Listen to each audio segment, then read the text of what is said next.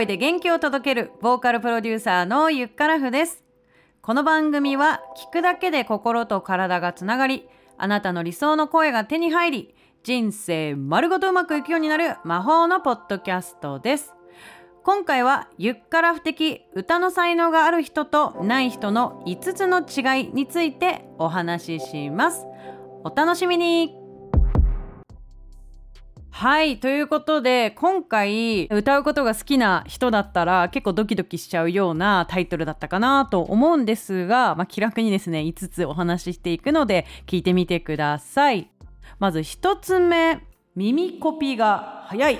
はいまず耳コピとは何ぞやという人のために、えー、ウィキペディアに聞いたところえ耳コピとは演奏されている音を聞き取ることまたは超音聞く音と書いてありました。あの、まあ、上達が早いというかこうキャッチアップする能力が高い人一般的にはセンスがあると言いますよね。はい。インプットしたものを瞬時にアウトプットできる、まあ、結構感覚人間の人なんじゃないかなと思います。感覚人間って何って感じなんだけど考えるよりも先にもう感覚で動けちゃう人真似できちゃう人のことかなと思っています。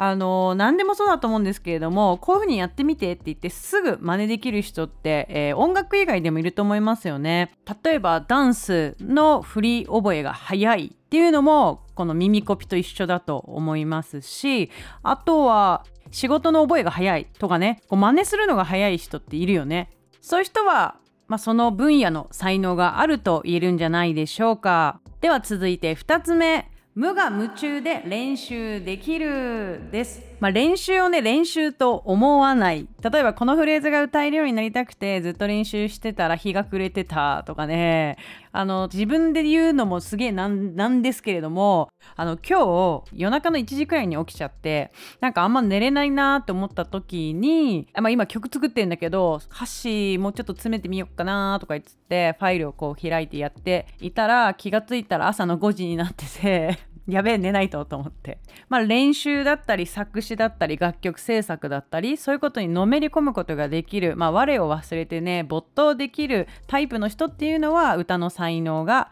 えー、あるんじゃないかなと思います。なんか自分で自分才能あるって言っちゃってごめんなさい。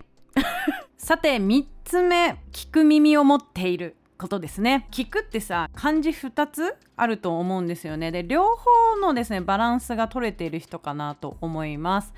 例えば人前で歌うとかねカラオケで歌うそういった時に褒められた機会が、えー、あるとします、まあ、そのまま受け取る受け取れる人もいると思うんですけどいやいやなんてねこう例えば自己肯定感が低い方とかっていうのはそのまま受け取ることができずいや私なんてまだまだですなんつってね一見謙虚で素敵なことだと思うので、まあ、これからですね頑張れるっていう伸びしろは感じられるとは思うんですけれども、まあ、実は心の奥底どこかでいやこれでいいのかなみたいな足りねえなあまだ足りねえな足りねえなみたいなな感じで思ってたりすると 今なんか手やんでみたいな人出てきたけど誰かしら。誰？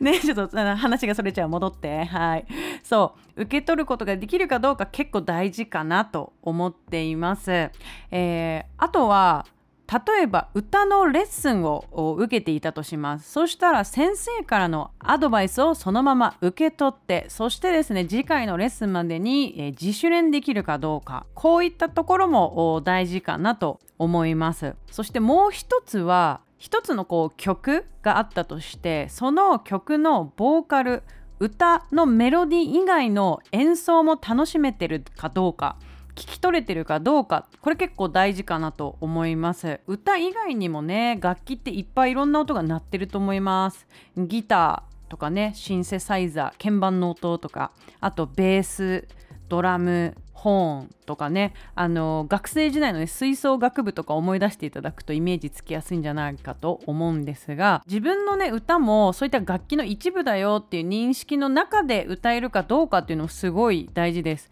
二十歳くらいの時にですね新宿のですねボーカルスクール名前忘れちゃったけど女性の先生に習った時があってその先生はあのバンドのボーカリストでしたっていう方だったんですよね。なのでこうその部分をですね教えていただきました。私はもともとダンスミュージックの畑なのでこう DJ の人が曲を流してそれを歌その上に歌うみたいな感じなので結構こう分離してるようなイメージで、えー、途中まで来てたんですですよね。でもその先生のアドバイスであなたの声もその楽曲の一部ですよっていうイメージをしてですね、えー、歌ったらどうですか？っていうねアドバイスをもらったことがあってでそこから結構音楽の聴き方が幅が広がっていった記憶があるので、えー、参考にしてもらえたらなと思って今回お話ししてみました。では4つ目いきます。親の遺伝。環境、えー、親がミュージシャン俳優芸能人とかねあとは普通のご家庭でもカラオケが大好きなファミリーっていますよね、えー、そういった環境で育った方っていうのは小さい頃から日常に音楽がね溢れているパターンが多いですよね。こうレコードで音楽聴いて育ちました。え家族でねドライブ出かける時はいつもみんなで大合唱してますとかね。うちはこの後者のパターンでしたけれども。はい。そんな環境の方っていうのはもしかしたら後天的ではあるんだけれどもそうじゃない方に比べて、えー、歌の才能がある可能性が、えー、高いと言えます。えー、あとは自宅に楽器があるグランドピアノとかね、えー、アップライトピアノでもいいでしょうか。もうここの時点ですねピアノが家にあるっても金持ち以外の何者でもないですからね。はい。あのそういったご家庭に今もしねこのリスナーの方で、えー、聞いてる方がいたらラッキーって思ってめっちゃ練習してくださいよ。よろしく。そしてあとはねお父さんがギターが好きでお家にねアコースティックギターがあるとかね。あとはもう最強なのねドラムセットが家にあるとかね。もうこれもまたボンボンかっていう話なんですけれども。まあボンボンであるからお嬢とかそういうの関係なくねやっぱ音楽好きな人ってね凝り性というかねコレクターっていう方とかも多いと思うので、まあ、そういった環境に生まれた場合はね結構ねラッキーって思った方がいいですねそういう音楽をやるべきして生まれてきたのかもしれないので、えー、今いる環境を再確認してみるとお私ラッキーって思えるかもしれません。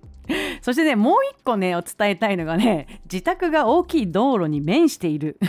これはですねえ完全にユッカラフ的目線なんですけれどもうちはですねあの親がミュージシャンでもないですしね家にグランドピアノもございませんでした。はい。えただですね家の前がねもうやたら大通りだったんですよね。なので、えーと、生活環境的にはあんまり良くないかもしれないんですがシンガーになるためには絶好のですね場所だったわけなんですよね、まあ、なぜならですね、えー、お昼間はねこう車の行き来が激しいわけですからその中でね、まあ、自分の部屋で歌っててもですねあんまり家族にねいやいや言われないっていうんですね。本当はいやいや思われてたのかもしれないですけどもね、えー、いやいや言われないとしてですね大声でですね、まあ、学校から帰ってきて歌いまくっていたということですね。はいということで。では最後5つ目。5つ目はステージを想像できる自分がですねこう立ちたいステージをイメージできるかどうか。あとはそのステージに立った時にですねまず、えー、両親祖父母友達会社の同僚先輩とかね。あとは地元の友達